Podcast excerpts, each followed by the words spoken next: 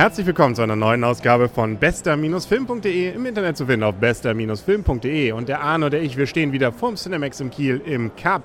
Und wir haben gerade eben ein paar ältere Herren gesehen, die versucht haben, wieder Action zu machen. Und zwar eine ganze Reihe Actionhelden, die man so von unserer Seite, glaube ich, auch so aus den 80ern und 90ern kennt.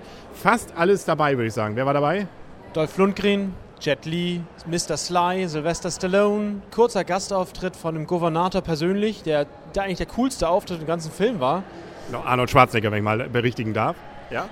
Äh, ergänzen. Ja, ja ich wollte gerade sagen, ergänzen. War ja richtig, ja. Wer war noch? Ja, Mickey Rourke in seiner Version Ich bin 90 und sehe aus wie 110. Genau. Ähm, Aber immer in Rasterlocken. ja, das, äh, der hat auch immer seit, glaube ich, den letzten drei Filmen die gleiche Rolle. Er sieht irgendwo verbraucht aus, steht irgendwo cool in der Gegend rum und alle finden, dass er irgendwie cool ist. Genau, irgendwie die Rolle hat er immer gleich. Und äh, Bruce Willis war noch dabei und auch Dolph Lundgren, oder hast du ihn schon erwähnt?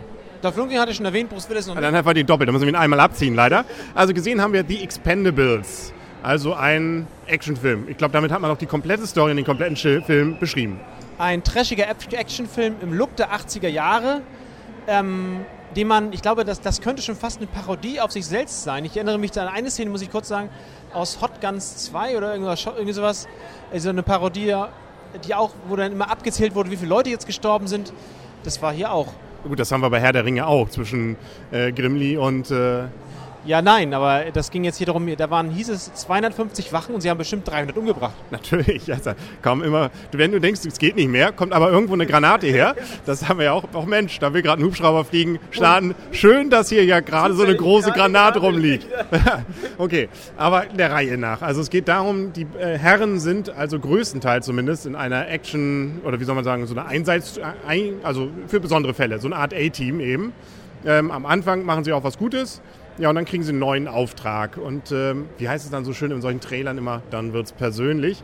Ähm, da spielt dann noch eine Frau dabei mit. Es geht natürlich wieder darum, völlig stereotype Typen anzugreifen. Also das Böse ist nur böse, äh, zumindest der Oberböse. Ich glaube, hier ist gerade ein Tor gefallen. Bundesliga. Okay, wir versuchen das hier trotzdem geordnet zu Ende zu bringen. Das ist auch Action. Nein, also, ähm, also eine Insel wird beherrscht von irgendwelchen bösen Despoten und dann gibt es natürlich die netten Dorfbewohner und äh, unsere Helden kommen also irgendwann und helfen. Und das Ganze fand ich aber eher lahm. Es war eher lahm, die waren alle voll, also komplett blass, die, die Leute, die kein Charakter. Dorfbewohner, ja, die waren Staffage, die, die Bösen, die hatten die, die coolen Uniformen aus den 80er Jahren, Dschungelkampffilmen an. Äh, zum Schluss hatten sie noch bunt bemalt und irgendwie, die war, das war halt dämlich. Ja, vor allem war es auch, finde ich, na gut, das kann man fast ja wieder sagen, 80er-Jahres-Style, wo man keine Rücksicht darauf genommen hat, dass irgendwelche Statisten in Massen oder zumindest äh, Nebencharaktere, wo man nicht in Massen sozusagen ins Gras beißen müssen, erschossen werden, ähm, wo einfach nur, wer eben zufällig auf der falschen Seite steht, gehört zu den Bösen und das wird moralisch auch nicht hinterfragt. Er ist tot, Jim sozusagen. Ja, in diesem Fall war es Massensterben. Also und ich fand's, selbst wenn man sagt, okay, es ist irgendwie 80er Jahre und ist ja vielleicht ganz witzig, der Witzgehalt war dann doch in Grenzen. Also es gab so zwei, drei witzige Szenen, okay, da haben sie ein bisschen damit gespielt, wie du schon sagst, mit Arnold Schwarzenegger die Szene.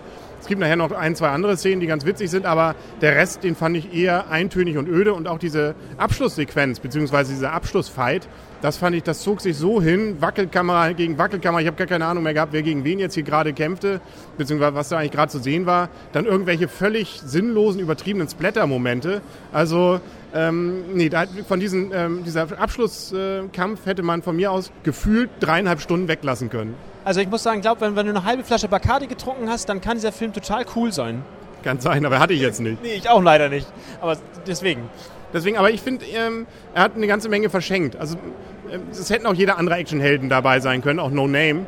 Ähm, das ist wirklich jetzt so diese, ähm, das ist ein netter Schauwert am Anfang. Okay, das sind alles irgendwie die, die man so kennt, aber gut, dann war es das auch wieder. Ne? Also außer Arnold gibt es auch keine Anspielung drauf.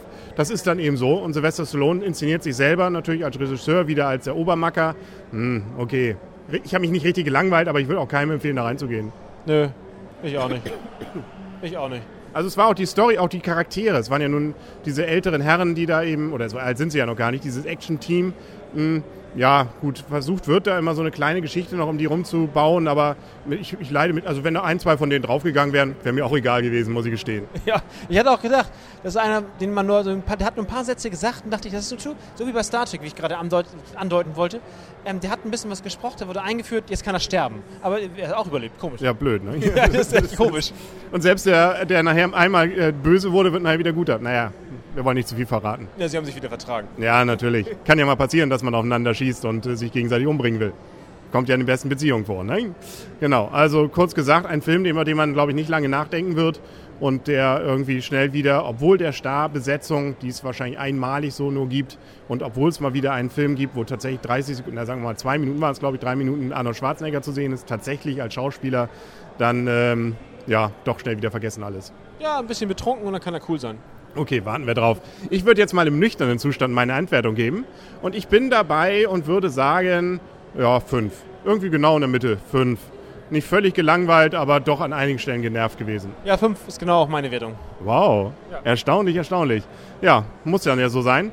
Und ähm, dann können wir mal gucken, wir haben ein paar Trailer gesehen und da war am coolsten, fand ich, Red. Da haben wir dann schon wieder äh, mehr oder weniger das gleiche Thema. Ähm, ältere Bruce Willis spielt mit die Hauptrolle. Viel, viel cooler. Hier hat er ja nur eine kurze Nebenrolle. Und außerdem spielt, äh, geht es da allerdings auch wieder, scheint irgendwie so das Hollywood-Thema zu sein. Ausgemusterte Spitzenagenten werden wieder rekrut äh, rekrutiert. Ja, aber wie gesagt, die eine Szene ist, war der, der, der Hammer. Genau, ich sage nur Auto aussteigen. Das war wirklich cool. Der, der Hammer. Ich, der, das, kann man nur klatschen. Und auch der Rest war witzig. Ich hoffe, wir haben nicht alle guten Szenen schon gesehen. Und wenn der nur ansatzweise so ist, dann kann es äh, ein Film sein, der deutlich über fünf Punkten von uns geben könnte, bekommen könnte. Das will ich stark hoffen. Bruce Willis spielt mit. Hat er ja hier auch, hat er nichts genutzt. Nee, aber da ist, es hat eine längere Rolle. Und Filme, in denen Bruce Willis mitspielt, vielleicht wirft er sich mit zwei geladenen Pistolen auch wieder zur Seite in seinem verdreckten weißen Hemd, dann wäre es cool.